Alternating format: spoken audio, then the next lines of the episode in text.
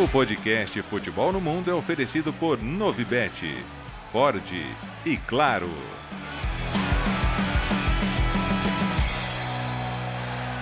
Alô Brasil, olá para você que é fã de esportes. Chegamos. Podcast Futebol no Mundo, sim. Segunda-feira de carnaval, estamos aqui para falar muito do que aconteceu no final de semana. Hoje com Gustavo Hoffman. Atenção, hoje com Gustavo Hoffman, André Donk e Fernando Campos. Porque Leonardo Bertozzi e o Biratan Leal foram vistos no Sambódromo. Aí não teve jeito. Pediram folga hoje. É assim a vida, é assim a vida. Então estamos aqui, abraçando amigos. E aí, Gustavo? Tudo bem, companheiros? Um grande abraço para vocês. E o final de semana foi quente, viu? Final de semana de carnaval no futebol. Um jogaço em La Liga, decisão também na Bundesliga para o Bayer Leverkusen. Que jogo fez a equipe do Xabi Alonso. Tem muito na Premier League, então, goleada. Tem muito assunto, Alex, pra gente falar. Você curtiu o carnaval aí também, né? Curti, sabadão, sábado à noite eu saí do Bernabeu e fui direto para um carnaval de brasileiros aqui em Madrid, que chama Galo Ibérico. Né? E, é, é, e, é, legal porque assim, é um carnaval de salão. Então, no interior de São Paulo, a gente tinha muito isso, né? Na minha adolescência, assim, eu cansei de ir em carnaval de salão. Como aqui não tem bloquinho, carnaval de rua nem nada, então tem esse carnaval de salão que é muito legal. E, pô, deu pra curtir. Cheguei a tempo lá ainda. O, o, Fiz as entrevistas, gravei o boletim, mandei sair correndo pro. Lá, lá, fiquei lá perto de Vaecas, o Galibérico. E você, André Donk? Como foi o seu carnaval? Ou como está sendo o seu carnaval? Tudo bom, Alex? Hoffman, Donan, meus amigos ouvintes, prazer mais uma vez estar aqui com vocês. Foi bom, deu para ter um bloquinho ali no sábado. Ontem o bloquinho foi só o Super Bowl, que também valeu a pena.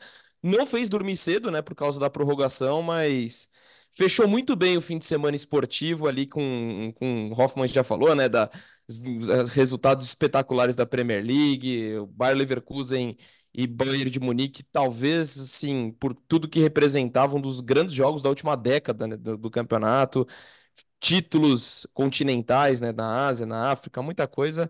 E agora é só trabalho. Agora a cota de bloquinho já acabou para mim, viu, Alex? Gostei da fantasia. Mas já?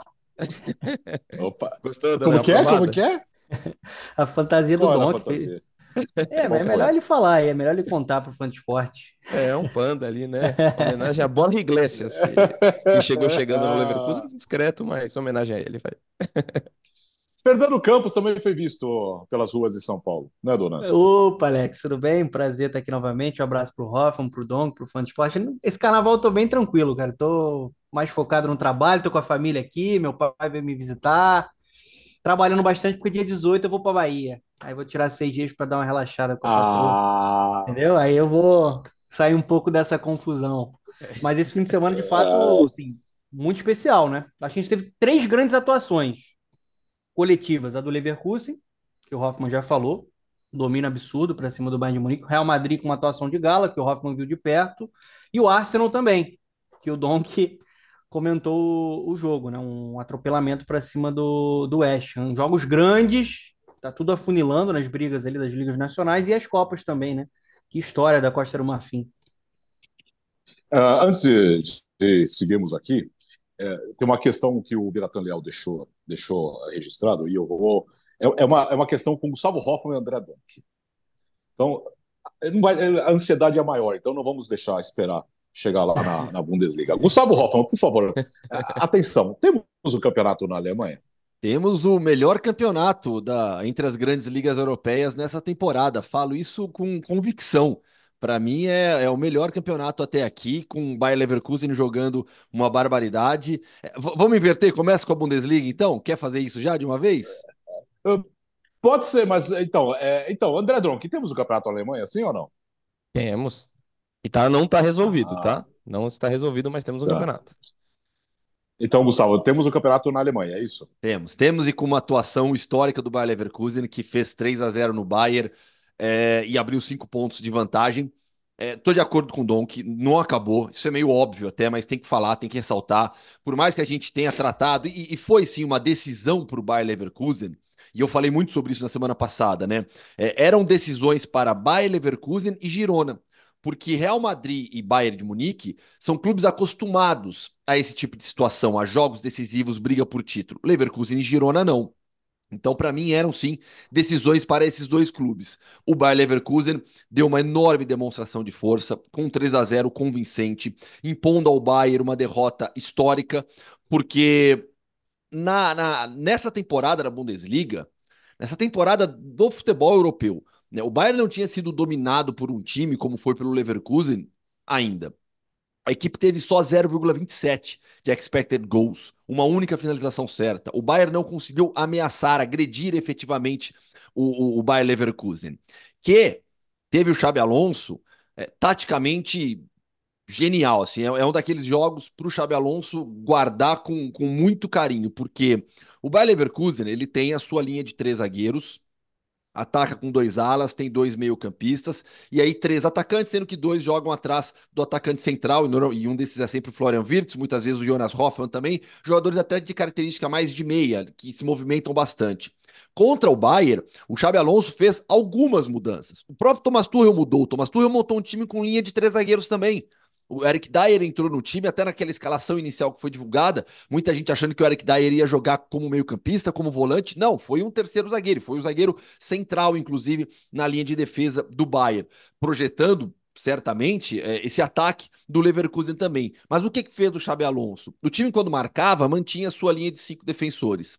Só que quando atacava, o Incapié era o lateral pela esquerda e o Grimaldo foi um atacante pelo lado esquerdo.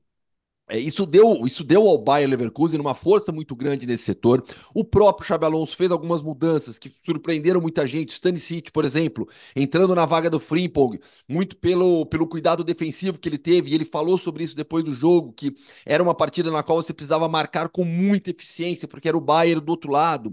É a opção pelo Adley no ataque, não pelo Patrick Schick, um jogador de movimentação. O Nathan sendo titular nesse ataque, no, no o atacante pelo lado direito. O Nathan Tella vivendo um ótimo momento. Então, todos os ajustes que o Xabi Alonso fez para esse jogo deram muito certo. O Gradetsky, o goleiro do, do, do Bayer Leverkusen, depois do jogo ele falou também sobre a eficiência defensiva da equipe. Ele falou assim, é, nessa temporada não tínhamos feito um jogo tão perfeito defensivamente como fizemos dessa vez contra o Bayern. Então, o 3 a 0 impressiona pelo placar, mas foi um 3 a 0 construído a, a, partir da solidez defensiva do Bayer Leverkusen. Isso foi espetacular nesse duelo tático no qual o Xabi Alonso foi, foi muito superior. Fala, É, e assim, até corroborando o que o Hoffman colocou, é, o Xabi Alonso desenvolve, escala o seu time pensando na proposta de jogo que ia ter é, ele já tinha muito claro que ele ia ter menos posse de bola, e o Leverkusen teve 39%, 5% a menos do que qualquer outra partida. E não é algo habitual para o Leverkusen nessa Bundesliga. O Leverkusen agora completou 21 jogos. Em 12 jogos da Bundesliga, ele teve pelo menos 60% de posse de bola. Então, com essa formação, o Stanisic dando mais equilíbrio defensivo, é, o Frimpong, pô, o cara ele, ele chegou para essa partida com 7 gols, marcou até o oitavo dele na temporada e 9 assistências. É um lateral extremamente ofensivo que poderia jogar até na segunda linha, ele opta pelo Tela. E quando o Frimpong entra, não é para ser o lateral na vaga do Stanisic. O Stanisic joga os 90 minutos. O Frimpong joga justamente na vaga do Tela. Então, assim, o Xabi Alonso ele teve muito claro como ia ser o jogo. E mesmo tendo 39% de posse de bola, o Bayern Leverkusen nunca deixou de estar no controle da partida. O Bayern de Munique nunca esteve assim uma situação de pressionar, mesmo quando teve a bola, e teve a bola desde o primeiro minuto de partida. Então foi um jogo totalmente é, muito mérito do, do Xabi Alonso e ainda as histórias dentro da partida acabam potencializando isso, mas não é pelo gol do Stanisic, ah, foi dedo do Xabi Alonso o gol do Stanisic, o primeiro gol dele na temporada, não, é pelas pelo encaixe que ele pensou e acabou sendo uma coincidência ser o gol do Stanisic, que fez uma partidaça espetacular independentemente do gol. Tem outros jogadores dentro daquele equilíbrio defensivo, para mim o Robert Andrich faz um jogo monumental dá uma assistência espetacular no primeiro gol, mas ele e o Chaka ali dando balanço do, do meio de campo. Então foi um Leverkusen envolvente que não perde na temporada 31 jogos. Se ficar mais um jogo sem perder, vai igualar o recorde de um time alemão que é o do Bayern do Hansi Flick, que ficou 32 jogos sem perder numa temporada. E é muito merecedor, assim, foi uma atuação incontestável, é, é muito raro, muito, muito raro você ver uma partida em que o Bayern é tão dominado da forma como foi, é, então tem todas essas virtudes do Xabi Alonso, o Hoffmann já lembrou da questão de pôr um atacante de mais mobilidade, o Wirtz também muitas vezes é, buscando muito jogo, assim, além de, dele, acho que a gente fala muito dele ser, junto com o Musiala, os dois nomes mais promissores, mas além da capacidade técnica, eu acho ele um dos caras mais inteligentes jogando hoje.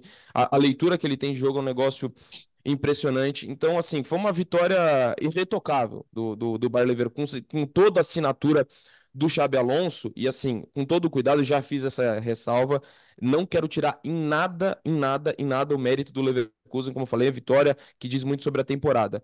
Mas a postura também do Bayern de Munique, assim, você olha os gols, desculpa, é inaceitável. Assim, o primeiro gol é inaceitável.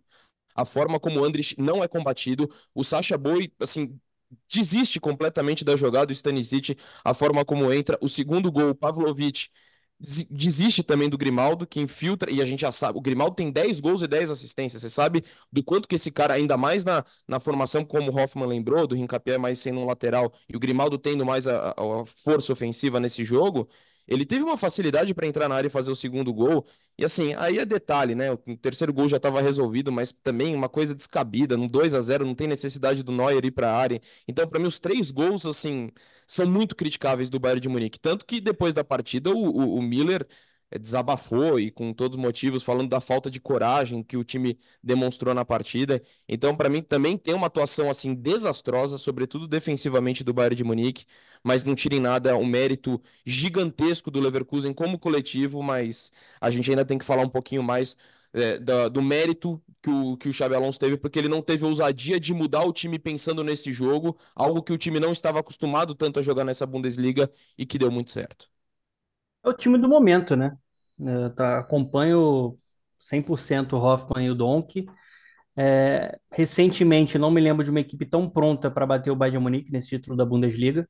Deu mais uma manifestação de força nesse fim de semana. Com uma, é uma atuação de gala, irretocável, né, que mostra que esse time é muito completo taticamente. É um time que, se precisar, precisar ter a posse de bola, ele tem um repertório, não foi nem o caso. É um time que é muito vertical e quando recupera a bola tem a velocidade é, costuma ter o Frimpong, que entrou muito bem no segundo tempo para matar o jogo ali no último lance da partida, né? Tava tudo aberto, né? Naquele lance ali do escanteio. E o Grimaldo também faz uma temporada absurda. Talvez, se você for falar em lateral esquerdo barra ala, ele talvez seja hoje o melhor da temporada europeia.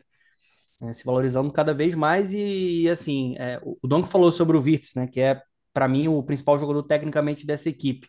Muito participativo, mas o time não precisou nem tanto do brilho dele para aplicar um, um, um, sonoro 3 a 0 num Bayern de Munique apático, sem inspiração, é, sem repertório na parte tática. De fato, o trabalho do Thomas Tuchel vem se arrastando. Né? E do outro lado, um técnico que aparece como o grande cara do mercado até quando a temporada acabar, né? Porque é, é o, o, o Liverpool de olho, né? Foi um nome que já foi comentado no Real Madrid, agora com o Ancelotti né, renovando e permanecendo, isso acaba ficando um pouco mais abafado, né? O próprio Bayern de Munique, né? O Leverkusen até confia na permanência dele para a próxima temporada, mas ele é um treinador que conseguiu também estabelecer a melhor defesa da Bundesliga. Um time que conseguiu se fechar e neutralizar o Bayern de Munique. O Bayern de Munique finalizou uma vez no gol do Leverkusen. Uma vez. É, e um time que tem muita qualidade, que tem um Harry Kane, por exemplo, não andou no jogo, né? Essa bola não chegando com qualidade para ele para ele finalizar. Então, assim, mais uma vez mostrando que você não precisa ter 60, 70% de posse de bola para controlar um adversário. Em nenhum momento é, esse time do Leverkusen correu risco, porque conseguiu se fechar, neutralizar, recuperar a bola quando tinha a bola, muita eficiência. Então, assim, é, é um time muito rico taticamente. É, talvez não seja comentado da maneira que ele merece até, principalmente aqui no Brasil, né, para quem não acompanha a Bundesliga, mas ele está desde o início da temporada invicto, né, agora abre cinco pontos na liderança para o Bayern de Munique, que é um grande feito, e apesar de ser um time jovem, é um time muito maduro, assim, é um trabalho de fato para a gente aplaudir, eu acho que é um trabalho que merece essa, esse troféu, né, porque ele, o Xabi Alonso conseguiu desenvolver um modelo de jogo e está conseguindo também lapidar vários jogadores jovens por ali, né, com certeza está entre as cinco melhores equipes da Europa nessa, nessa temporada. E é uma pancada forte também para o Bayern de Munique, viu? Eu, eu, eu tenho curiosidade para ver se dessa vez eles vão ter a força para conseguir remontar, né, esses cacos para buscar esse título da Bundesliga. No momento, o Leverkusen não dá nenhum indício de que vai derrapar. Eu também acho que não acabou. Mas é uma equipe muito consistente em todos os sentidos. É fisicamente, para deixar o adversário desconfortável. É um time com muita qualidade também com esses jovens jogadores. E é um time que tem de tudo, cara. É impressionante. O, o, o que o jogo pede, ele faz. Ele faz com, com maestria. Assim. É um time absurdamente completo na parte tática, com um trabalho sensacional do Xabi Alonso. E Alex, é, Agora, a, diga, a, a pancada foi tão forte que a, a, a segunda-feira em Munique, na imprensa é, de Munique, na imprensa alemã, é de especulação já, de uma possível saída do Thomas Tuchel. É, eu não acho que vai acontecer, mas também não vejo como algo impossível, porque a gente vem, e vocês sabem aqui no Futebol do Mundo há quanto tempo eu venho falando, desde que ele assumiu. O, o, o melhor jogo dele foi a estreia, e o, e o Dom que se lembra muito bem. Aquele foi o melhor jogo do, do, do, do, Thomas Tuchel. Depois daquele jogo, é, o Bayern não, não teve assim, não teve grandes atuações nas partidas realmente importantes. Nos jogos que valiam, o Bayern não teve grandes atuações. O trabalho do Thomas Tuchel não é bom. O trabalho do Thomas Tuchel, pô, mas como que não é bom? O time tá nas oitavas de final da Champions League, é, tá brigando pelo título do alemão tem que assistir os jogos do Bayern para entender isso é, e entender o potencial dessa equipe, a forma como ela foi dominante nos últimos anos e como nessa temporada não consegue ser. E, e repito, tendo atuações abaixo nos jogos mais importantes. Então, o, o, Bayern deveria jogar muito mais. É bem verdade que a equipe está sofrendo com lesões. Nesse jogo teve vários desfalques, Alfonso Davis, Gnabry, eram vários jogadores fora o Leverkusen também tinha desfalques importantes. O Bonifácio se machucou, não está jogando e não vai jogar pelos, pelas próximas semanas ainda. O clube foi buscar o Borja Iglesias, nem começou com o Patrick Schick, começou com o Adli, como a gente falou. Uh, não tinha o Palácios no meio-campo, que é o titular, ao lado do Chaka, e o André foi muito bem na vaga do Palácios. Então, assim, do outro lado também havia problemas, mas é, é, é uma temporada do Bayern absolutamente irregular. E o trabalho do Thomas Tuchel não é bom. Aliás, o, o, o trabalho é ruim. O Bayern de Munique entrou no jogo, podendo, podia, vencendo se podia ser, podia ser líder do campeonato alemão e termina a rodada com cinco pontos de, de, de distância para o Bayern Leverkusen. Na próxima rodada, o Bayern Leverkusen enfrenta o Heidenheim. Deixa eu ver aqui. Exatamente. E o Bayern de Munique enfrenta o Bochum. Acho que não teremos uh, muda mudança na, na tabela, né, Douglas? Não, também não acho que não. E assim, o Leverkusen passou pela semana de maior teste da temporada, porque assim, era uma final antecipada da Copa da Alemanha, o duelo contra o Stuttgart, e, e da forma como ele venceu. É, teve muita dificuldade, mas assim, para aquele time que tem o estigma de não vencer títulos e tudo mais, você consegue a virada da forma como foi na reta final da partida e ganha do Bayern da forma tão é, com tanta imponência, é, você fica mais forte, assim, tanto na questão, não só a questão do jogo que apresentou contra o Bayern de Munique, mas do moral, do anímico, assim, quanto que esse time fica muito mais encorpado. É, e, e, e, assim, a gente tá falando de um time que só tem, um time tradicional da Alemanha que só tem dois grandes títulos, uma Copa da UEFA no final dos anos 80 e uma Copa da Alemanha no começo dos anos 90. E, e ele pode, para mim, ele tem real chance de uma tríplice coroa nessa temporada. Não é absurdo pensar. Ele é um dos principais favoritos, talvez até o, da, o favorito da Liga Europa, com cinco pontos de vantagem na Bundesliga e é muito favorito na Copa da Alemanha. Então é uma pancada muito dura é, pro, pro Bayern de Munique e a semana extremamente positiva é, pro Leverkusen. E ainda tem gente para chegar, né? O Hoffman tá falando dos desfalques. É, a gente vai falar mais de Copa Africana. Que temporada que o Kossolu pode ter, né? Porque acaba de ganhar a Copa Africana de Nações, vai voltar pro Leverkusen, onde é titular. E, enfim, é. é e, olha que louco, Dom. E o Incapié, que tá jogando na vaga do Kossolu, tá jogando muito bem. Exatamente, vai ser um problema. Quem entra agora, joga bem, né? Exato, exatamente. Impressionante. É, né? E, e, ah, e tem uma... Hum, diga, diga, Dona. Não, é muito rápido, porque o, o Dom que relembrou né, sobre o jogo da Copa da Alemanha, é, em algumas oportunidades esse time já mostrou uma força mental muito grande de buscar o resultado no final. Isso aconteceu até na Bundesliga, então assim, é um time que se recusa a perder. Tá jogando leve, assim. Você, você vê que é, é, é, um trabalho que não existe hoje no Bayern de Munique. Eu, eu concordo, sim, o trabalho do Thomas Tuchel é ruim, é, até pela expectativa de uma chegada do Harry Kane, que individualmente é até um cara que é, acho que ainda é o artilheiro da Europa, né? não sei se alguém já ultrapassou, mas estava é, lá no topo como artilheiro da Europa, só que o ambiente está pesado, assim. Não é normal a gente ver o Bayern de Munique um jogo grande, que ele precisa dar resposta, ser um time apático. Ele foi um time apático, foi um time que aceitou muito o controle do, do Leverkusen, né? Isso não, não acontecia nas últimas temporadas, né? Normalmente no jogo grande, principalmente no ambiente doméstico, o Bayern de Munique dava uma resposta, mostrava que é o predador, né? Ali do, do país. Isso não está acontecendo. E, e, dona, olha só, a temporada, o trabalho do Tuchel é ruim. Tem numa temporada de recorde de gols do Harry Kane e, para mim, a melhor temporada do Zané com a camisa do Bayern. Só que defensivamente a equipe vai muito mal. O Donk já tocou é, no, no, nos detalhes dos gols. O primeiro gol é um absurdo. Sabe, com o Sacha Boey improvisado na esquerda ainda. Então,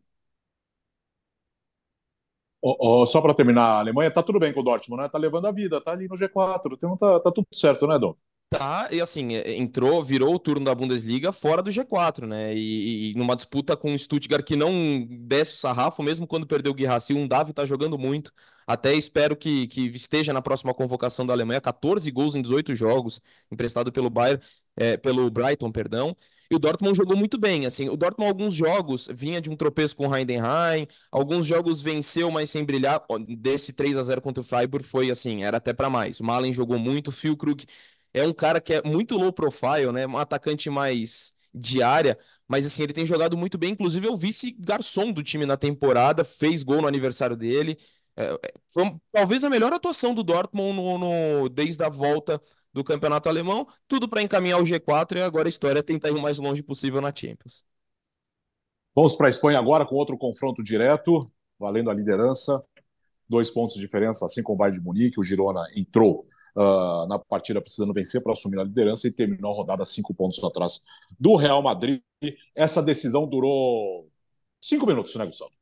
É, que o primeiro gol saiu muito rápido. Minha voz tá ruim porque agora eu engasguei feio aqui, o negócio tá. Foi de esporte me Parabéns. Viu, é, você não tem mais idade pro carnaval. e ainda mais quando você... agora. Não, não, eu também não. Com a, com a amidalite diagnosticada. Também não, Bertose também não. Amidalite diagnosticada, já no antibiótico, o negócio tá feio aqui, viu? Enfim, vamos ver o quanto que minha voz me permite agora. É... O Real Madrid não apenas goleou o Girona, ele mandou uma mensagem do tipo: Esqueça a briga pelo título. Uhum. Parabéns pela temporada, espetacular o que vocês fizeram até aqui, mas parou agora, tá bom? Vai brigar por Champions League com Barcelona, com Atlético de Madrid, com Atlético é, é, Clube, e aí o Girona tá muito bem. Porque foi uma demonstração é, de força absurda, com uma atuação de gala do Vinícius Júnior, um dos melhores jogos do atacante brasileiro com a camisa do Real Madrid. Ele participa dos quatro gols, né? Ele marca o primeiro gol, a lá Cristiano Ronaldo, acertando aquele chute espetacular de fora da área. Dá uma assistência a lá Modric no segundo gol, o primeiro do Bellingham. É, faz aquela jogadaça no terceiro gol e rouba a bola no quarto gol do Rodrigo. Eu passo a bola que eu tô sem voz já. Uhum. É, Melhor beber uma aguinha ali, dá uma. Fala, fala, fala, dona. Então, foi uma submissão, né? É, o Girona só obedeceu, finalizou uma vez no gol para mim, a melhor atuação do Vinícius Júnior na temporada. É uma é. das melhores atuações dele desde que ele foi para a Europa. Absurdo o que ele fez, por exemplo, com o promissor Ian Couto, que está faz... tá sendo um destaque do Girona. Ian Couto terminou o jogo chorando. É, e o Vinícius, mais uma vez, a manifestação de ser, além de um grande jogador, um grande cara, né? Óbvio, jogador brasileiro, seleção, foi lá, deu um suporte, né? Sentiu bastante o baque, mas é, foi uma atuação absolutamente completa dele, como o Hoffman acabou de falar, é, com a qualidade que ele tem no drible no mano a mano, de montando defesa, é, como ele cresceu finalizando, se tornando um jogador letal, frio, golaço de fora da área, assim, desequilibrando. Não só ele, como o Bellingham também, né? Que vai ser um, uma perda muito importante para o Real Madrid. É, na minha visão, até agora, o melhor jogador do planeta. É, se a gente pegar a temporada inteira, acho que foi o cara em alto nível mais influente para uma equipe, chegando de uma outra equipe, se adaptando ao Real imediata. E não é qualquer clube, é o Real Madrid. O Ancelotti foi muito bem também no, no encaixe dele, mais uma grande atuação dele, impressionante como ele é, esse trio, né? Acaba sendo um trio em uhum. algumas oportunidades. Ele se encaixou, demorou um pouquinho para o Ancelotti é, conseguir resgatar o melhor nível do Vinícius e do Rodrigo, o que eu acho natural, porque você perde um Benzema, você coloca um Bellingham, que vira um quarto meia, mas aparece também como atacante, e eles estão tendo essa liberdade muito grande. Acho que o Girona, por até sofrer o gol cedo, em alguns momentos tentar sair muito para o jogo, ele deu muito campo para um time que, quando tem o espaço, ele te atropela, porque ele tem o Vinícius, ele tem o Rodrigo, ele tem o Bellingham. Então, assim, foi uma atuação é, que mostra, é, até falava sobre isso ontem com o Donk no UFC, né, Donk? Uhum. É, a riqueza do trabalho do Ancelotti nessa temporada, porque a gente está falando de um time né, que está extremamente desfalcado e ele não está é, fazendo com que essa equipe caia de nível. É, olha a zaga do, do Real Madrid que jogou contra o Girona, né, Chouameni e Cavarral na zaga. Então, assim, é, ele está conseguindo é, fazer com que esse time funcione muito bem coletivamente, mesmo com perdas importantes dentro desse, desse elenco. Né? Não quis contratar um zagueiro e está dando conta do recado. Né? Acho que um, um, uma grande marca do time, além de produzir ofensivamente, poderia ter feito 5 a 0 né? que o Rossellu perdeu o pênalti, né? foi não deixar o Girona jogar. Foi ser um time muito concentrado, assim. Aquilo que a gente estava falando do Bayern, né? no jogo grande, que o Bayern de Munique não correspondeu do ponto de vista até de postura, o Real Madrid correspondeu de novo. Além de um time que fluiu muito ofensivamente, passou o trator. Foi um time muito forte mentalmente que deu recado. Ó, esse título aqui vai ser nosso. E Girona, fica com a Champions, que já vai ser um grande prêmio para vocês. Mas, para mim, uma das grandes atuações que a gente viu aí nessa, nessa, nessa temporada, até coletivamente. O Real Madrid foi de primeira prateleira. Fala, e assim, é, é, não deixa para mim de ser muito simbólico da resiliência do Real Madrid você fazer um 4 a 0 para cima do time de melhor ataque sem você ter nenhum zagueiro, assim. Para mim isso é muito simbólico. O quanto que é, é, é a prova da resiliência do, do Carlo Ancelotti, do seu time nessa temporada um, um, placar irretocável. Talvez também o Girona tenha sido corajoso demais, né? A, saindo atrás e para cima. Mas eu não condeno nem um pouco, porque assim, é, foi essa postura que coloca o Girona na situação que ele está hoje. Lógico, contra o Real Madrid, você acaba sendo arriscado demais, mas eu acho compreensível, é, considerando todo o contexto, tudo que esse time tem feito e também pela, pela força do seu ataque do seu rival tá sem um zagueiro de origem. É, concordo com o Donan quando ele coloca como a principal atuação do Vinícius Júnior na temporada, uma das mais emblemáticas dele com a camisa do Real Madrid, participando de todos os gols, sendo brilhante. Agora vamos ver quanto que dessa resiliência vai conseguir o Real Madrid em meio à ausência do Bellingham. Lógico, o Brahim Dias tem jogado muito bem quando entra, mas está falando do cara que tem sido o protagonista da temporada, que acabou de chegar a 20 gols na temporada, um negócio absurdo, mas é, é, eu, para mim é perfeito que o Hoffman coloca no começo, assim, é, é um sinal claro que o Real Madrid deixa, ó, legal que vocês estão fazendo, mas a sua briga agora é outra. A, a, a, só se eu der muito vacilo para você sonhar e esse Real Madrid, por mais que está tendo tantos problemas de contusão ao longo da temporada, não parece que vai descer é, o sarrafo. E sinceramente, assim, é que a gente vai pautar a discussão. Ainda é muito cedo para falar esse tipo de coisa é, precisa esperar como é que termina a temporada em questão de títulos, mas talvez a gente esteja diante de pensando individualmente da influência que ele teve da maior temporada da carreira do Carlo Ancelotti, porque assim é, é surreal o que ele está fazendo, as soluções que ele está encontrando, não, e não só os problemas, mas o quanto vamos voltar lá no começo da temporada, saída de Benzema, é novo posicionamento de Rodrigo e de Vinícius, até ter uma adaptação, o começo não, não foi tão legal. O Bellingham teve um começo espetacular desde o início, mas você encontrando soluções, mudando o seu time é, num cenário que você perde o teu goleiro, talvez ainda o melhor do mundo, a sua dupla de zaga, e esse time vai entregando, não só os resultados, mas atuações espetaculares. Então, assim, como falei, ainda é cedo, a gente não sabe o que vai acontecer em Champions, é, mas é, é um dos trabalhos mais espetaculares que eu já vi do Carlo Ancelotti. Olha que a gente está falando de um cara que ganhava a primeira Champions há mais de 20 anos. Então não tem faltam trabalhos espetaculares para a gente fazer um paralelo.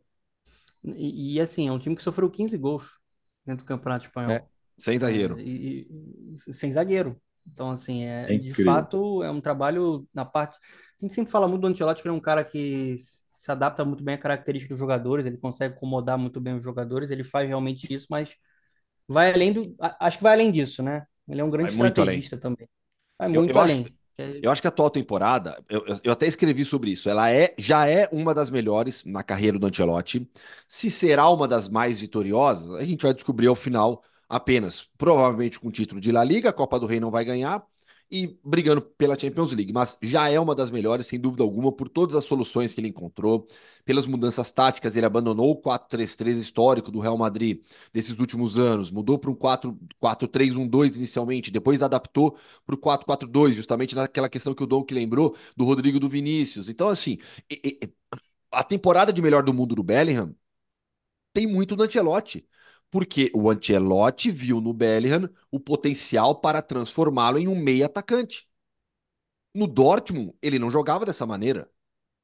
No Birmingham, ele não jogava dessa maneira. É, o, Ancelotti viu no jogador identificou nele esse potencial. E aí por isso que mudou todo o esquema tático do Real Madrid. Então o que faz o Ancelotti é, é ele e o Xabi Alonso disputam o prêmio de melhor técnico da temporada, porque são dois trabalhos realmente incríveis, é, é inacreditável, é inacreditável. Eu, eu, até depois do jogo, na entrevista com o Rodrigo, falei pro Rodrigo assim, né? Rodrigo, a gente acaba até normalizando já, né? Ah, o Tchouameni vai de zagueiro hoje, ah, o Carvajal vai de zagueiro hoje, como se fosse normal, e não é normal.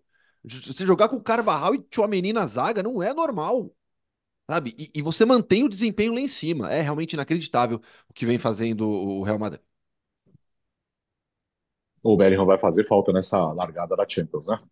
Vai fazer muita vai. falta, hein? Vai fazer muita falta. Talvez. É, tudo bem, o Real Madrid é favorito contra o Leipzig, mas não vai fazer muita falta. Talvez se tivesse um adversário mais forte pela frente, o Leipzig também não vive o seu melhor momento. Se tivesse um adversário mais forte pela frente, eu acho que a gente falaria: olha, vai fazer muita falta. Hoje eu digo, vai fazer falta, porque é o melhor jogador do mundo na atualidade, mas diante do Leipzig, com um bom momento de outros jogadores do Real Madrid, o Real Madrid segue sendo o favorito, e, e, e duvido que não passe pelo Leipzig, mas vai fazer falta sim. É, a minha dúvida aí até é, é, se vai ser uma opção natural pelo Brahim, né, é, colocando o Brahim Dias na vaga do Juri Berren, ou até se o Ancelotti pensa em fazer algo diferente, porque em determinado momento do jogo contra o Girona, já na reta final do segundo tempo, o Rodrigo estava fazendo a função do, do Bellingham. E eu tenho muita curiosidade para ver o Rodrigo fazendo uma função é, é nessa de, de, como a do Bellingham, exatamente essa do Bellingham, um jogador de, de, que tem que fechar a segunda linha muitas vezes ou mais adiantado na marcação e tendo liberdade de movimentação, porque esse é outro detalhe tático do Ancelotti. Ele quando ele, quando ele define que o 4-4-2 é o esquema tático, quem fechava a segunda linha inicialmente pelo lado esquerdo era o Bellingham. E nos últimos jogos ele vem alternando com o Vinícius. Né, e deixando o Bellingham centralizado, e muitas vezes o Bellingham volta também para ajudar nessa segunda linha, por dentro. Então, são mais ajustes que, que, que o Ancelotti conseguiu fazer. Mas eu acho que vai ser o Brahim Dias, o substituto, mas teria curiosidade também para ver o Rodrigo fazendo essa função. E aí entraria o Rossellu, né? Na, Exato. Na frente. Com, Ou com até o Brahim na frente, né? Que o Brahim também Sim. já fez isso, né? E são dois caras que não tem muita grife, né? São jogadores de banco de reservas ali, de rotação, mas que estão correspondendo. Apesar do Rossellu ter perdido um pênalti, a temporada dos dois, uma temporada boa. Eu acho que a, o legal é, óbvio, né? O Bellingham hoje é o melhor jogador do mundo nessa temporada, vai fazer muita falta, o artilheiro né, de La Liga, um cara importante criando, importante é, fazendo gols, mas você tem outros jogadores jogando em nível alto. O Vinícius Júnior já botou a bandeira dele nesse último jogo, né? Ele acabou com o jogo. O que o Vinícius Júnior fez com o Ian Couto, gente, numa boa. É assim, difícil da gente ver. No, no, no... Como é que é na, na internet, dona, tem os exposed, né? Ele, ele expôs né, o Ian Couto, assim. Cara, foi inacreditável. É, chapéu, é, é, é drible, é, é, passe, achada de trivela, é golaço. É realmente uma atuação histórica do Vinícius Júnior no Santiago Bernabéu. Uh, ainda na Espanha, né, Dom, que nós tivemos na, ali no, na briga do G4, além da derrota do Girona, a derrota do Atlético de Madrid para o Sevilha, fora de casa, e o empate do Barcelona contra o Granada em casa, em 3 a 3 é, E assim, até fazendo um paralelo, quando tem anúncio da saída do Klopp, é, do Liverpool, parece até que motiva o time. Do Barcelona, o Xavi foi mais ou menos no mesmo temporada e parece só a derrocada, assim, são acho que a os opostos nesse sentido, né? Em relação ao timing de anúncio e o, o, o, efeito. Embora o Barcelona já não estivesse jogando bem. Cara, o Barcelona em 11 jogos, aí, contando todas as competições em 2024, tomou 23 gols. E a gente tá falando do time que ganhou a Liga ano passado por conta da sua defesa. Ah, tem desfalques, lógico. E, e é, a gente fala do Real Madrid, o, o Barcelona também se aplica o, o, esse argumento, né? Pedri, Gavi, muito tempo parado nessa temporada é, o Gavi até mais sério. mas não justifica. Sinceramente, pelas opções de elenco, o quanto que evoluiu a equipe do Barcelona é, é muito esse. A primeira, o começo do trabalho do Xavi, o título espanhol passado, é, teve muito mérito dele na construção baseado no, na, na, forma como ele. O time do se defende. A gente fala de uma defesa muito boa, mas por conta da, da postura do, do, lado do ataque, como, como começava a se defender. E isso ruiu nessa temporada. A gente vai falar do ano do Lewandowski, para mim a pior temporada desde que ele se torna um atacante de elite, assim, top. É, mas não é só isso, é, coletivamente como o time caiu e a, o tropeço do, diante do Granada. A gente vai falar positivamente do Lamine Yamal, né, pelos gols, por tudo que tem representado esse garoto, mas é uma temporada decepcionante. O Atlético de Madrid também dá sinais de queda, né? Eu lembro o começo da temporada, aquela invencibilidade caseira que, que o time conseguiu, o Atlético Bilbao até recentemente conseguindo ganhar esse jogo importantíssimo, que aliás merece muito uma vaga na Champions. O trabalho do Valverde, a gente já falou aqui várias vezes, é, é surreal e, e tem grande possibilidade de título na Copa do Rei, é, além de lutar seriamente pelo G4 até o fim do Campeonato Espanhol. Mas o, o Atlético de Madrid vem caindo muito, defensivamente também.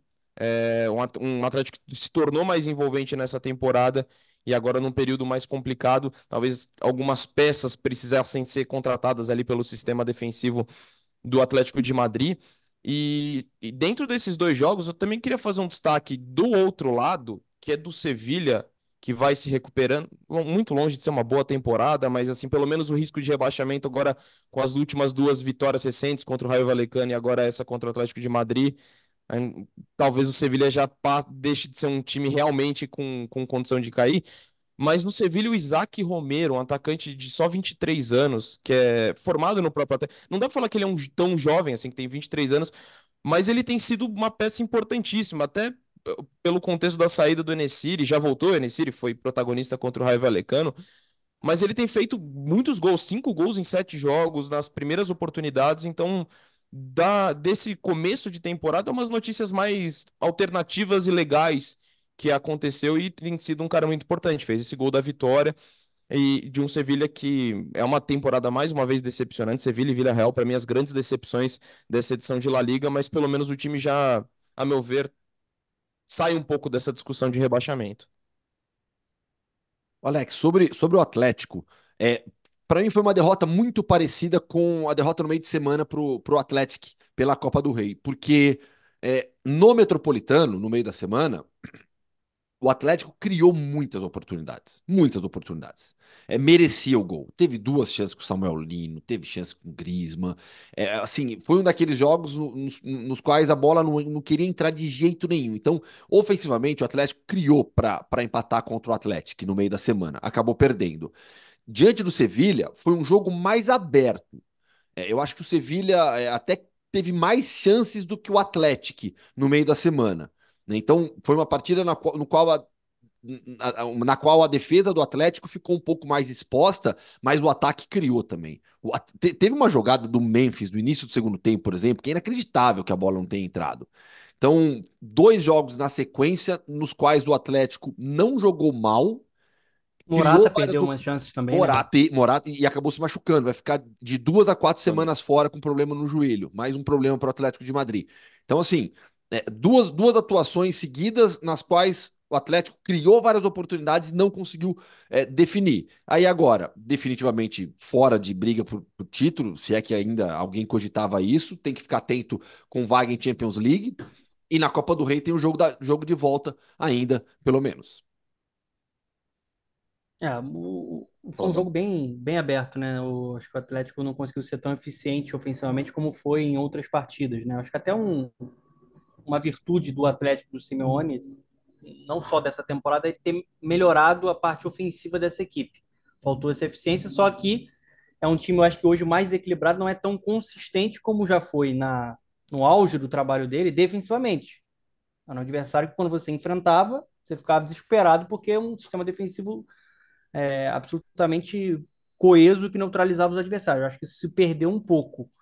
É, e até projetando o jogo, o jogaço das oitavas da Champions, eu vejo a Inter se mantendo no nível alto, a gente vai falar daqui a pouco sobre, e o Atlético dando uma patinada. Acho que, esse, acho que esse confronto já foi até mais equilibrado um pouco mais atrás, né? Por isso que a gente fala que tem que tomar um pouco de cuidado quando termina a fase de grupos até as oitavas. Vamos ver como é que, que, que vai ser esse confronto. Isso Lado físico também, cara, viu, Dona? Lado físico. O Atlético está com uma sequência de jogos no meio de semana, final de semana, meio de semana, final de semana muito pesada. Para sustentar é difícil, né? Aquele nível. Sobre o Barcelona, assim, eu fiz o último jogo, a vitória por 3 a 1 contra o Alavés, uma expulsão absurda do Vitor Roque, né, que foi o desfalque nesse jogo contra o, o Granada. O Granada está na zona do rebaixamento.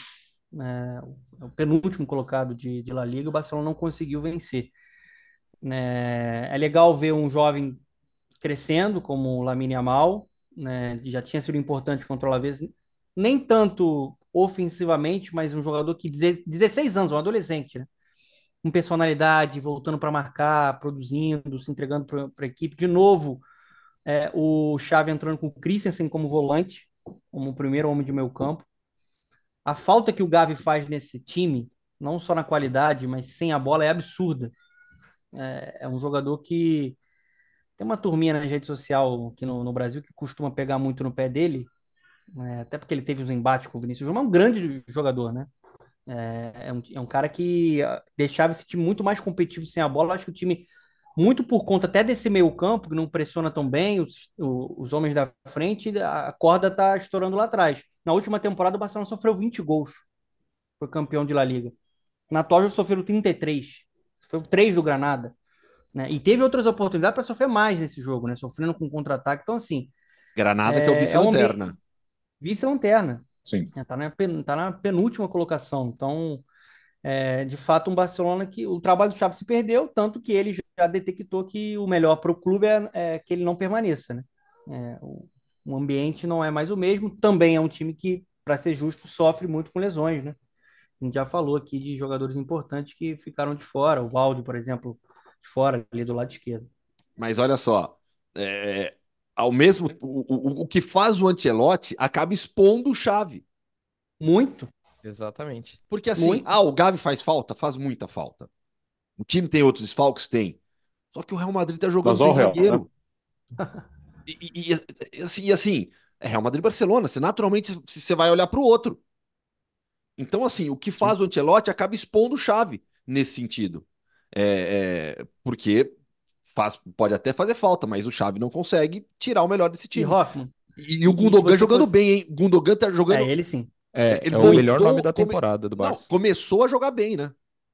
Não, e, é, e esse é um ponto importante, porque se você for analisar na última temporada, não só por conta do título, até no início da temporada, a projeção era o Barcelona é, é mais time coletivamente, é um time mais organizado, mais equilibrado, e foi contratar um cara que foi campeão de tríplice coroa, pô, o Manchester City um baita de um jogador, o cara que foi decisivo, né? chegou em alta. Então, o que, que você pensa? Esse time vai crescer.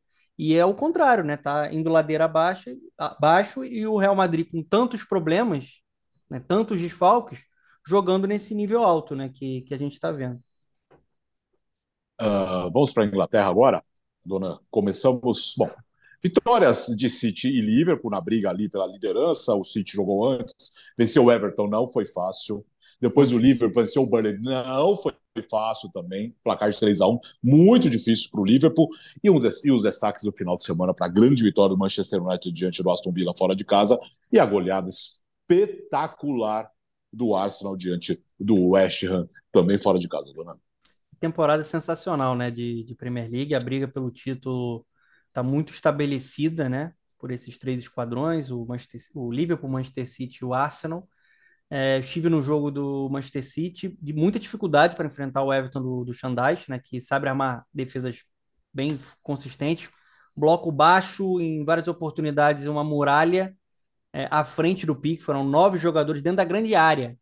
Então foi um jogo de muita paciência para o City tentar encontrar uma brecha contra uma equipe que conseguiu neutralizar, conseguiu marcar muito bem. É, o Everton, é, com os 10 pontos que ele perdeu, né? Se ele tivesse esses 10 pontos que ele perdeu no tribunal, ele estaria ali numa zona intermediária de tabela. A gente está falando de um time que ele é bem limitado tecnicamente. Né? Só para mostrar que, de novo, o Xandai está fazendo um trabalho bem interessante, como já fez lá atrás no, no Burnley. E aí o, o, o City fez, deu três finalizações no gol, Alex e amigos, assim. Né? Só conseguiu três finalizações no jogo inteiro.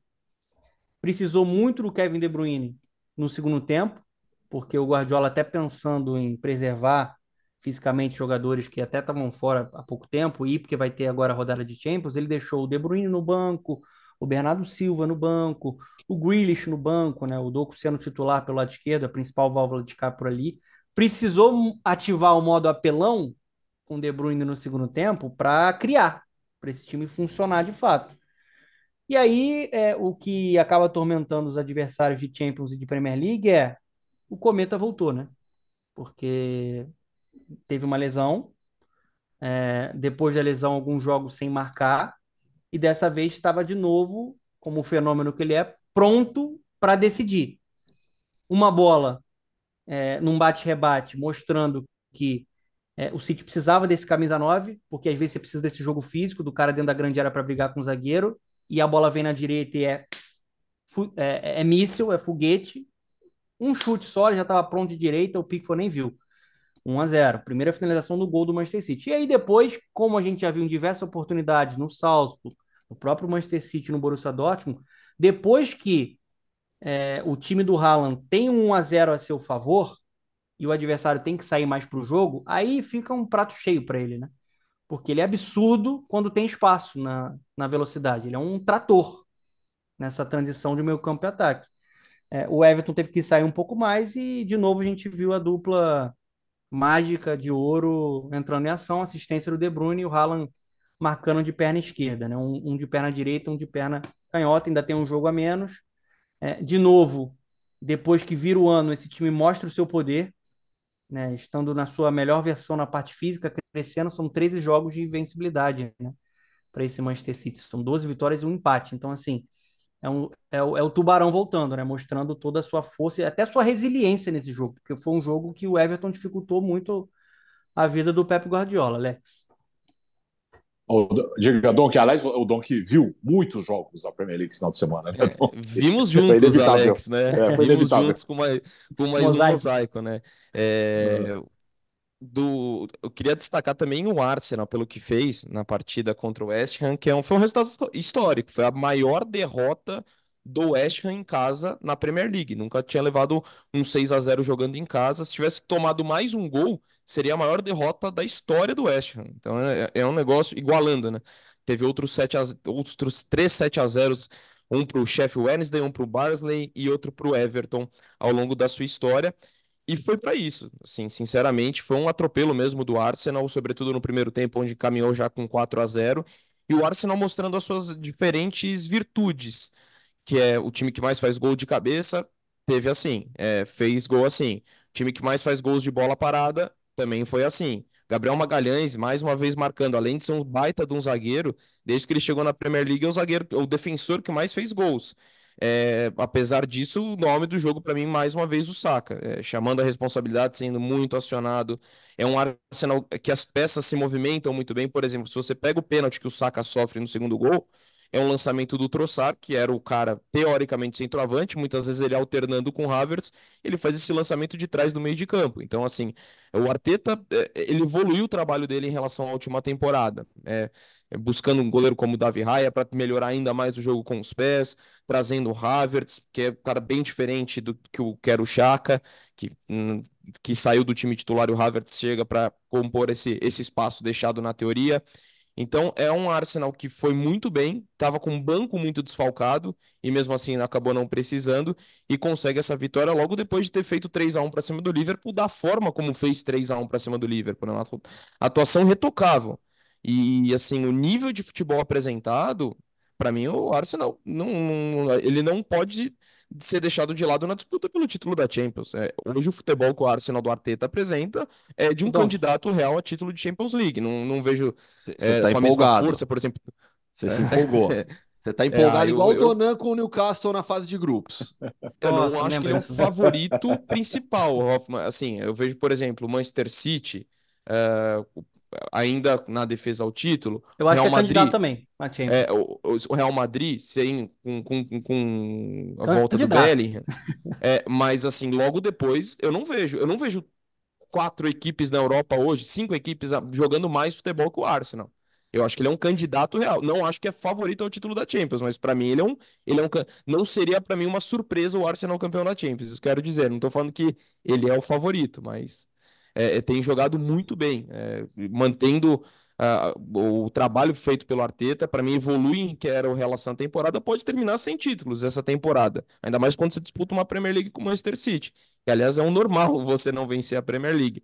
Mas, assim, que o Arteta tá fazendo um trabalho para esse time bater campeão, para mim não tem dúvida. Não, eu acho que, assim, é, é, é normal olhar para o Arsenal, falando de Champions, pelo futebol que joga na temporada numa segunda prateleira. E sendo que a primeira prateleira tem poucos times, é verdade. Tem quem? Real Madrid City? Pra sim, mim é isso. Assim. Eu, eu, não colo, eu não consigo colocar um outro time hoje na primeira prateleira. Né? Eu Acho que a, gente... Inter tá ali com o Arsenal, né? Na segunda, é. na segunda prateleira, talvez. Sim, sim, sabe? E, e, e, aí tudo bem, você vê o Arsenal como um time que, pelo futebol jogado, pode realmente chegar e, e incomodar. Mas é, o futebol ele vai, ainda mais uma Champions League, ele envolve outros fatores também né, é, anímicos acima de tudo. E aí eu tenho muitas dúvidas sobre, sobre, sobre o Arsenal jogando uma Champions League batendo de frente com os mais fortes. Mas em, mais pelo futebol, não, fiz, a, fiz, eu fiz a provocação, mas pelo futebol jogado tá ali numa segunda prateleira, sim, tranquilamente. É, eu queria destacar o United, porque a gente falou, Alex, na semana passada, na quinta, né? Ah, do United, que vinha numa boa sequência, é, querendo brigar, e tinha essa decisão com o Aston Villa. Se na Bundesliga e em La Liga as decisões foram pensando na primeira posição, esse United Aston Villa foi uma decisão para o United, porque uma eventual derrota, ou seja, a vitória do Aston Villa, deixaria o United muito distante da briga na parte de cima por Champions e vitória por 2 a 1 jogando em Birmingham, é um resultado bastante impactante para o United, né? Que teve o Casemiro titular ao lado do Maino no meio-campo, o, o, o, o marcando, o quinto jogo seguido do Royland marcando, abrindo o placar, tá jogando bem demais o Royland. Do outro lado, o Douglas Luiz, com uma temporada, é a melhor temporada dele na Premier League, Nossa. marcou mais um gol. O Douglas está jogando demais essa temporada do Aston Villa, mas pro United, essa vitória ela tem um, um significado gigantesco, porque era realmente uma decisão para o time e, e com o Naná né, pegando muito também, sendo decisivo. Né? Se for analisar o jogo em si, que sofreu o United, mas conseguiu o resultado. E mais do que nunca precisa desse resultado para tentar essa, essa aproximação. Só um destaque muito rápido, Alex, do Liverpool. Que a gente fala muito do, do Ancelotti, o, o Klopp também está sofrendo muito com lesões nessa, nessa temporada, né? É, o Soboslai, por exemplo, não estava disponível, né? O Thiago que estava voltando infelizmente sentiu de novo, não está conseguindo ter a sequência, um jogador é, uma qualidade técnica muito acima da média. O Arnold se machucando também, mais um problema né, ali para esse Liverpool. E você não tem o Salah. Né? E o time tá brigando cabeça a cabeça pelo título da Premier League, aliás, por todos os títulos né, disponíveis nas Copas, né, na Europa League, na Premier League. É um time muito consistente. É, você perdeu o seu principal jogador, era uma dúvida como é que esse Liverpool vai se sair sem um Salah, e ele conseguiu dar a confiança e encaixar muito bem o trio de ataque que está conseguindo dividir essa responsabilidade e os gols do Liverpool. Na vitória contra o Burnley você tem é, Luiz Dias indo bem, Darwin vindo bem, Diogo Jota num grande momento na temporada, então assim, é outro trabalho que a gente tem que levar muito a sério, a última dança dele, é uma temporada histórica aí, né, depois de tudo que é, ele fez nesse casamento vencedor, é um time também que vai se, se colocando nessa, nessa disputa, ele vai conseguindo superar as adversidades. É, eu ainda acho que o City é o grande favorito, óbvio, em toda a competição, que ele, ele vai, ele é o grande favorito, mas eu acho que nessa temporada, de nível de jogo, é, na Inglaterra, quem mais me encantou coletivamente foi o Arsenal. Eu acho que o Arsenal, é, é, o City oscilou, agora está vindo para esse sprint final. É, o Liverpool muito consistente, mas eu, eu, eu, eu é, é, bonito ver o Arsenal do Arteta. Por isso que eu coloco como candidato, assim, igual ao Dom. Candidato, hein, Alex? Não tô falando que é favorito, não. e prometo que é 15 segundos, sabe, Alex? Só para não passar batido, a volta do som, depois de cinco jogos fora, dá uma assistência Sim. espetacular. Baita jogo, que jogo Tottenham e Brighton, abertaço, foi legal jogo. demais. E o, e o som é, é decisivo. Richarlison dessa vez não fez gol, mas ele foi muito bem no lance do gol da vitória. Sim. Uh, vamos para a Itália agora. Vamos contar o bastidor, já que o, o, o Geode está curtindo a folga do carnaval. Hum. Logo depois do mosaico, né? Eu acho que o Dom, que não sei se você viu, viu, acho que você viu a cena, né? Tava rolando Roma Inter. Aí o, o, Eu passei, né? o Jean passa. O, Jean passa aqui e fala, tá, no intervalo 2x1 para Roma, né? No intervalo 2x1 para Roma. Ele passa, vai pegar um café e disse: Quem precisa do Mourinho? Que professor José É Mourinho, coisa nenhuma. É imagina, isso é, é, isso é futebol e não sei o quê. É, terminou 4x2. 4x2 para Inter, diante da Roma. E vitória do Milan. O, a Juventus, nós estamos gravando nessa segunda-feira de carnaval, na, na parte da manhã, a Juventus vai fechar a rodada no meio da tarde, né, Doug? Exato. E, e- assim, cara, eu falei. Talvez eu me empolgue de novo, viu, Hoffman? Eu falei do Arsenal como candidato, não na primeira prateleira. O Donan falou, eu concordo. Para mim, a Inter também tá ali. A Inter, é, lógico, é é Mas difícil a que eu Inter é repita outra a final. história, né? A- Assim, A É. atual vice-campeã, né? exatamente, com todo respeito ao Arsenal, a Inter é maior do que o Arsenal. A Inter tem, tem mais história. Ah, não- Meu Deus, meu a- Deus, meu Deus. A Ah. Inter está, para mim, ainda falando de Champions, a- a- dessa temporada, a Inter tá à frente do Arsenal, até pelo que tá jogando também. E, e o que eu ia falar é que, sinceramente, assim, a gente vê a Inter que jogou até melhor que o City na final da Champions, né? Embora o City era o melhor time.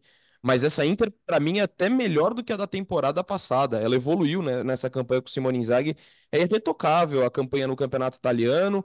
Na fase de grupos da Champions, até passa em segundo por merecimento da Real Sociedad. Real Sociedad, na, na soma dos confrontos diretos ali, mereceu terminar na liderança da chave. Mas a Inter é um trabalho espetacular. O que tem jogado o Marcos Thuram a, a, e foi mais uma vez importante. no- fez um gol e outro que acabou sendo contra, mas ele participa diretamente. É, é, é, o encaixe que ele deu com o Lautaro Martinez, né? Sendo até um cara muito mais garçom, embora tenha feito gol esse final de semana, foi um encaixe perfeito. O Tchelanoglu crescendo muito. É, é- é assim. A gente já fala dos laterais, dos alas, né? Que já desde a temporada passada, Di Marco e o Dumfries sendo muito positivos no setor ofensivo. A Inter é o melhor ataque, é a melhor defesa. São 17 jogos sem perder no italiano. Não perde desde setembro no campeonato italiano.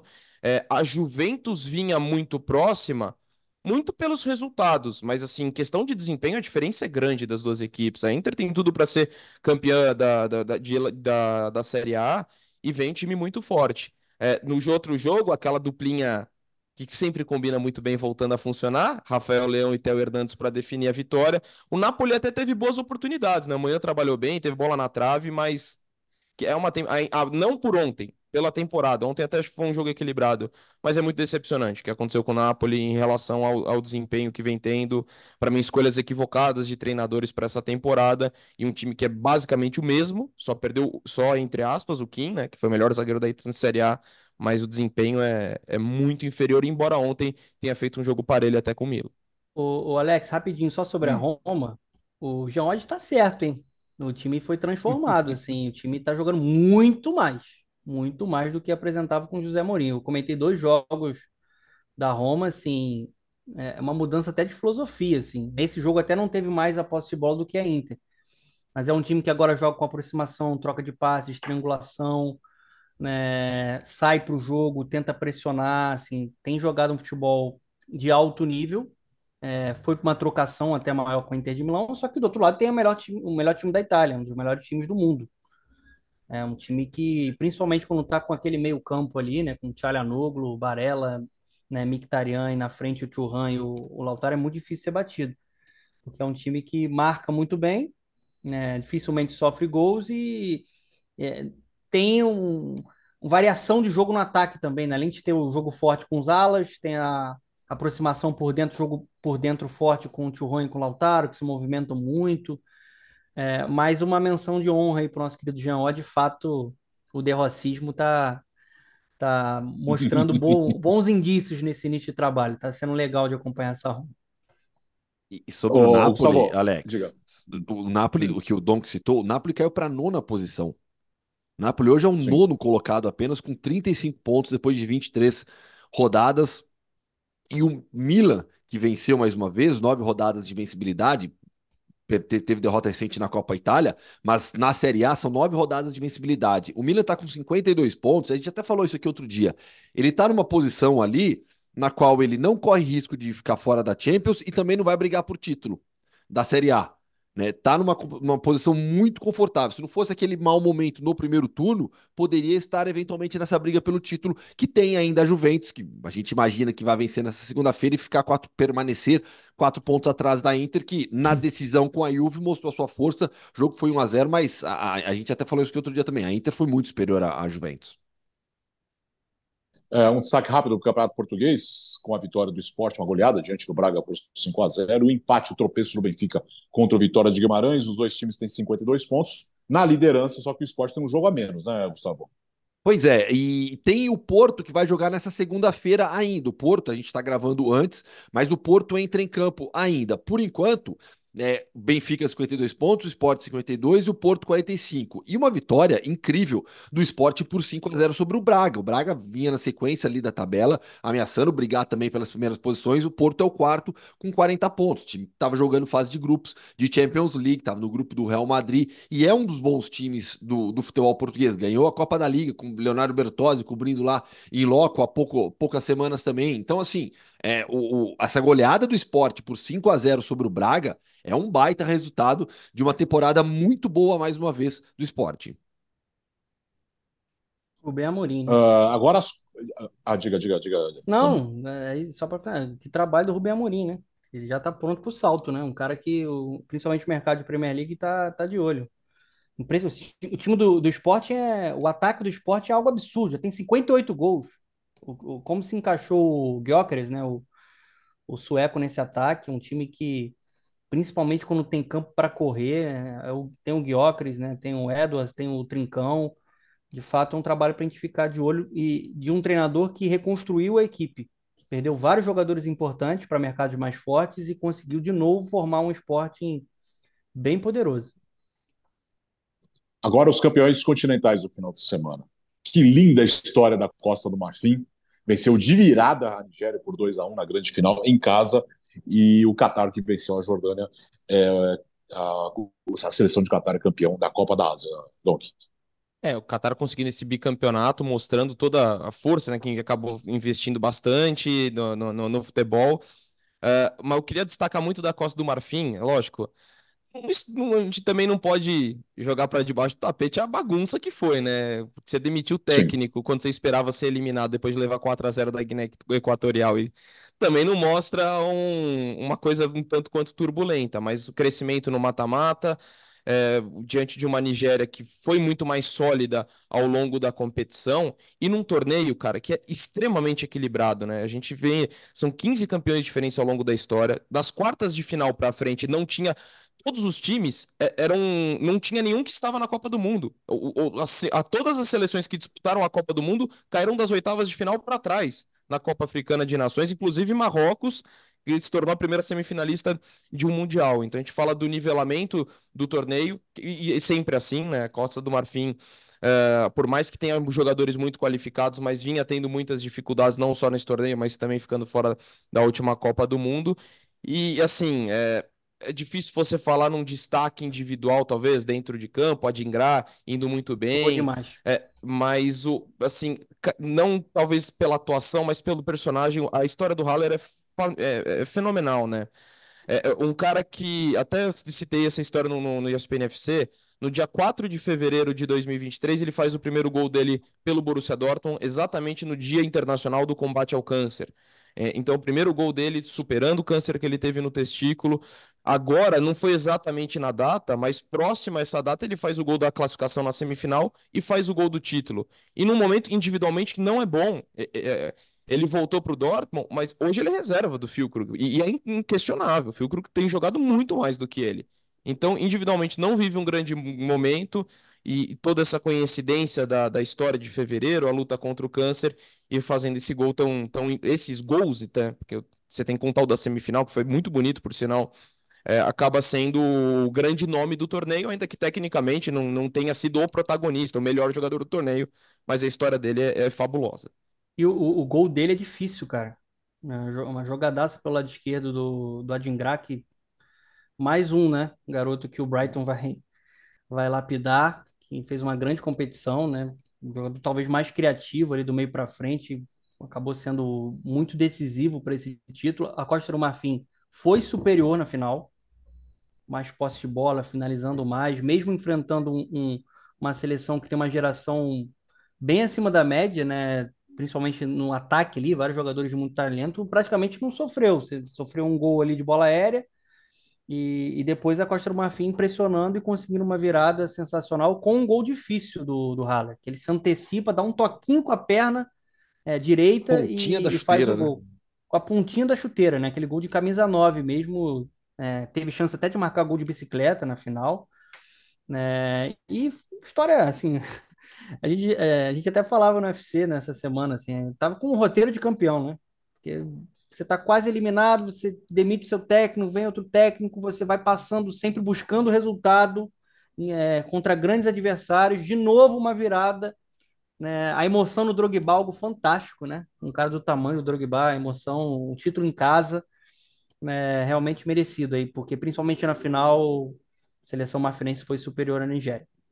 E na Ásia, Alex, é, o Qatar confirmando o favoritismo na final contra a Jordânia. A Jordânia foi a grande história da Copa da Ásia, um time que a gente destacou aqui outro dia, né? Um jogador só que atua na Europa, a base da equipe joga na, no próprio futebol jordaniano, outros atletas jogam no futebol asiático também, mas uma equipe que surpreendeu, chegou na final, conseguiu empatar ainda, mas perdeu com os três pênaltis marcados para a seleção do Catar e o hat-trick do Akram Afif. O Akram Afif, que é o grande nome do futebol é, do Catar já há muito tempo, e é um atleta que passou pelo futebol europeu, jogou no Villarreal, no Sporting de Rijon, no Eupen da Bélgica também, mas jamais teve protagonismo, jamais conseguiu se firmar no futebol europeu e aí volta, volta para jogar lá no Catar e por lá fica.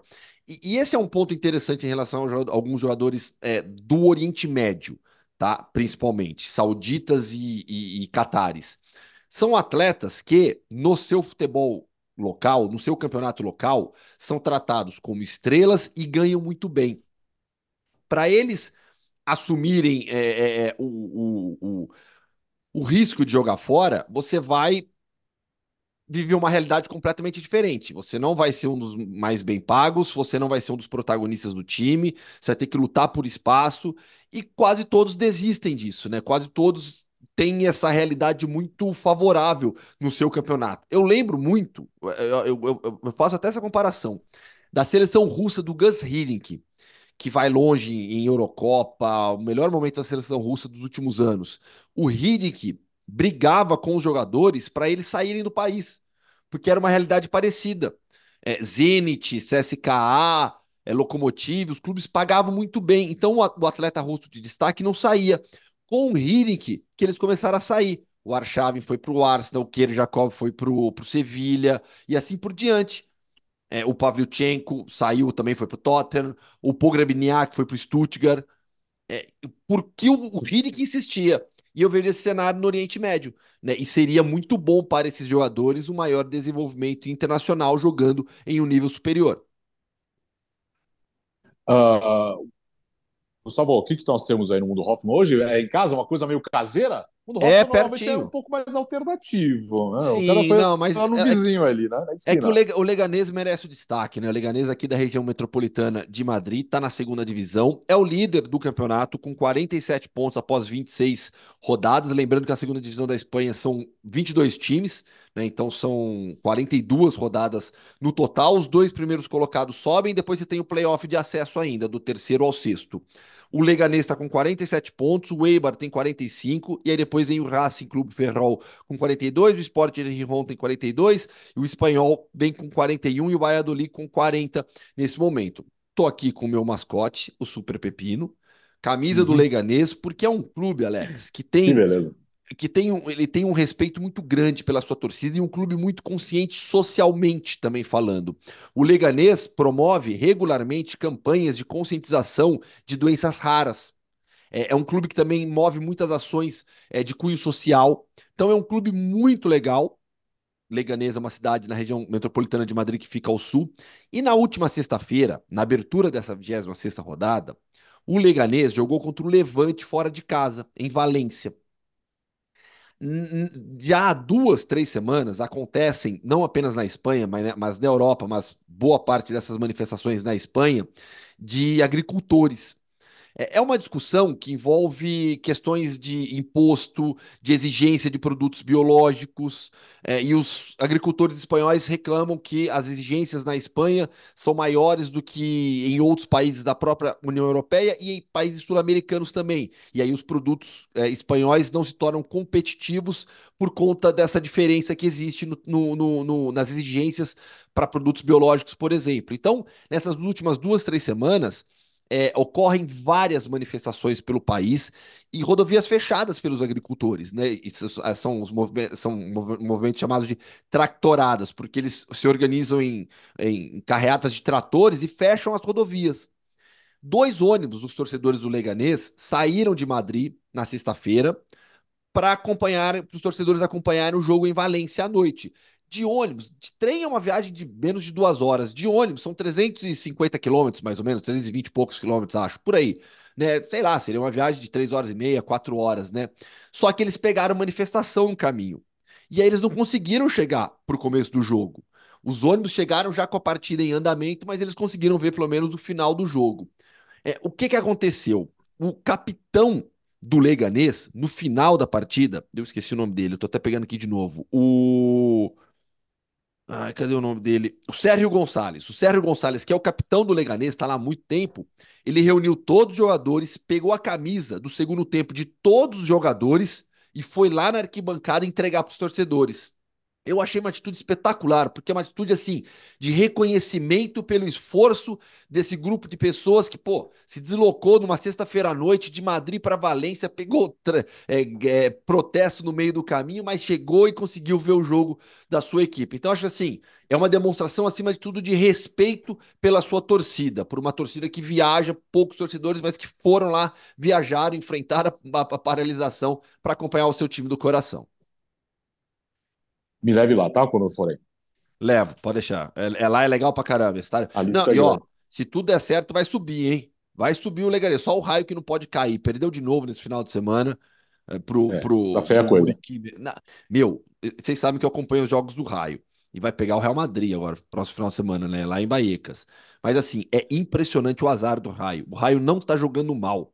O Raio cria, não merece perder. E aí sai o gol do Muriqui no finalzinho do jogo. É... Contra o Atlético de Madrid foi a mesma coisa, não jogou mal e perdeu. Enfim, mas tá feio o negócio. Tá bem feio o negócio. É, mas cair acho que não vai, tá, tá bem longe, né? Da, da, da... É.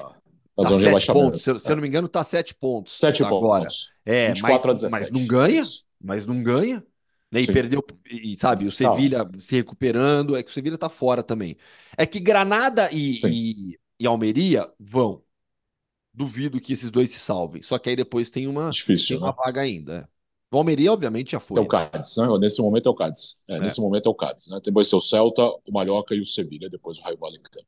É, time é isso. Bom. Terminou o maior, o maior que é time bom, o maior que é time bom treinado pelo Javier Aguirre. O Cádiz consegue somar pontos também, não é uma equipe ruim, mas acho que de todos aí é o pior.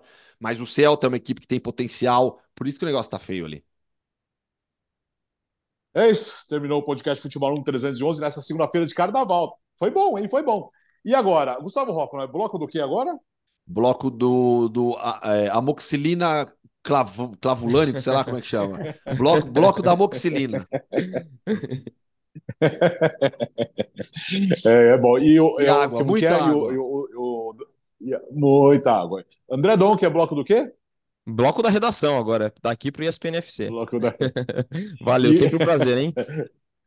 Donan é o bloco do quê, então? Primeiro almoço, depois para redação. Também estou no ESPN FC. boa, boa. Volte sempre também. Tamo junto. O meu é o bloco do sono, viu? O bloco do vai, sono, bloco do sono. Vou dar, vou, é, vou dar uma cochiladinha ali no canto da redação. Voltamos na quinta, depois, já depois do carnaval, depois da quarta-feira de cinzas, com a edição 312. Bom feriado, ou restante de feriado para você. A gente se encontra na quinta-feira. Valeu. O podcast Futebol no Mundo é oferecido por Novibet, Ford e Claro.